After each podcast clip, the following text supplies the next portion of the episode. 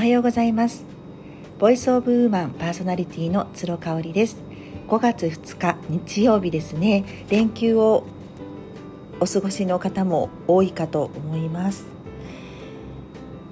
えー、昨日はですねあの神戸は午後から雨の予報だったんですね。で朝8時台から私はピラティスに行ってきました。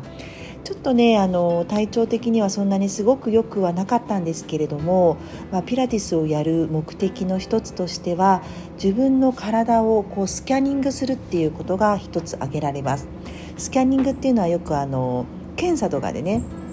あの自分の体をスキャンするってそういう機会があると思うんですけれどもそんな機械を当てるような感覚でつま先から頭の先までこう自分が今どういうところが調子が悪いのかどういうところに滞りを感じているのかっていうのを感じるための時間なんですね。なのでできるだけ体調が悪いというか例えば首が少しつっているとか足が重だるいとか胃が痛いとかそのぐらいの症状でしたらあの特に問題なくピラティスは受けることができますので行くようにしています。昨日もねかなり呼吸を意識して体を伸びやかにした1時間だったので終わった後の爽快感はあのすごく良かったですね。私のインスタグラムを見てくださってる方ご存知だと思うんですけれどもあの一昨日の夜からなんか不明な理由でインスタグラムが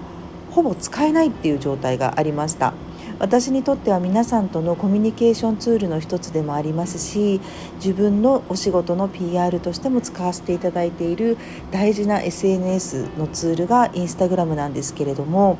まあ、使えないっていうことで少し焦りました。ただね1日丸1日ほとんど使えなくて全く他の方のフィードが見れなかったり自分の投稿はできるんですけれども、まあ、それを確認することができないっていう感じだったんですね。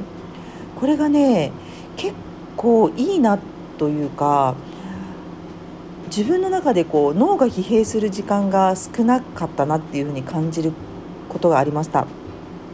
人はねあの本当に一日にたくさんの情報を頭の中に入れるんです。テレビを見たり人の話を聞いたり本を読んだりあとは自分の思考が湧き上がってくる。これだけでも脳って疲弊するんですね。でそれを選択して判断していくとさらに脳は疲れます。一番心が頭がクリアだとされている朝の時間にはなるべく判断を下さない。選択をしないっていうことを心がけてます。例えばまあメールのチェックをしてメールボックスに仕分けをしたりとかそういうのって別にいつでもできることなんですよね。むしろやらなくてもいいことかもしれません。なのでそういう時にですねあの瞑想をしたりとかあのジャーナリングをするっていうのはすごく大事な時間の使い方なんじゃないかなっていうふうに私は思っておりますのでまず起きたら瞑想をして簡単にストレッチをする。なのでテレビとかメールをチェックするっていうことはしません。脳をねできるだけクリアなままで日中に突入したいのでそういったことは避けるようにしているんですね。あとは程よい空腹感を感じておくっていうのもあのとても頭をクリアにしておくにはいいというふうにされています。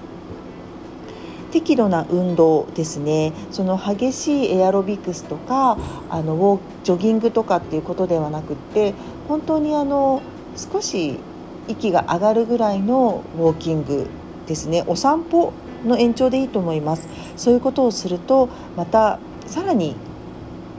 頭がクリアになるというふうに言われていますね。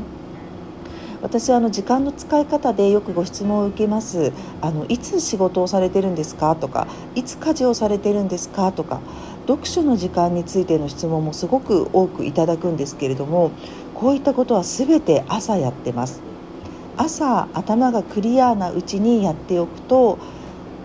もしかしたら2時間かけていたことが1時間で終わってるかもしれない、まあ、私の体感的には2時間日中かかることは30分で終わるんじゃないかなっていうふうに思っていますなのでこういろんな雑念や邪念が入ってきてしまう時間帯に物事をすればそれだけ時間がかかってしまうということなんですね。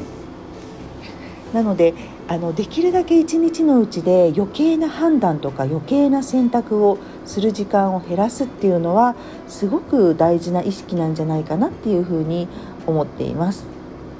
はい、今日も一日素敵な日をお過ごしください。ありがとうございました。